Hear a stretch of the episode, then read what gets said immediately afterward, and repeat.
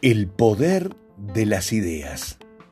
Una idea es la representación mental que surge a partir del razonamiento o imaginación de una persona. Está considerada como el acto más básico del entendimiento, al contemplar la mera acción de conocer algo. La imaginación concentrada en un propósito es el combustible para el poder de las ideas.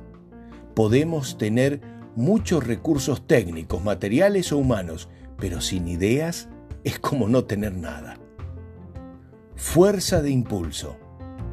Tener un pensamiento singular que nos estimule es como poseer una fuente de energía renovable a medida que ésta comienza a ponerse en marcha. Las ideas remueven la sangre, generan vida, abren oportunidades, fortalecen. Las ideas son fuente donde abreva la visión, la visualización y la esperanza. En las buenas y en las malas. Las ideas son tan poderosas que pueden movilizarnos a nosotros y a mucha gente a nuestro alrededor.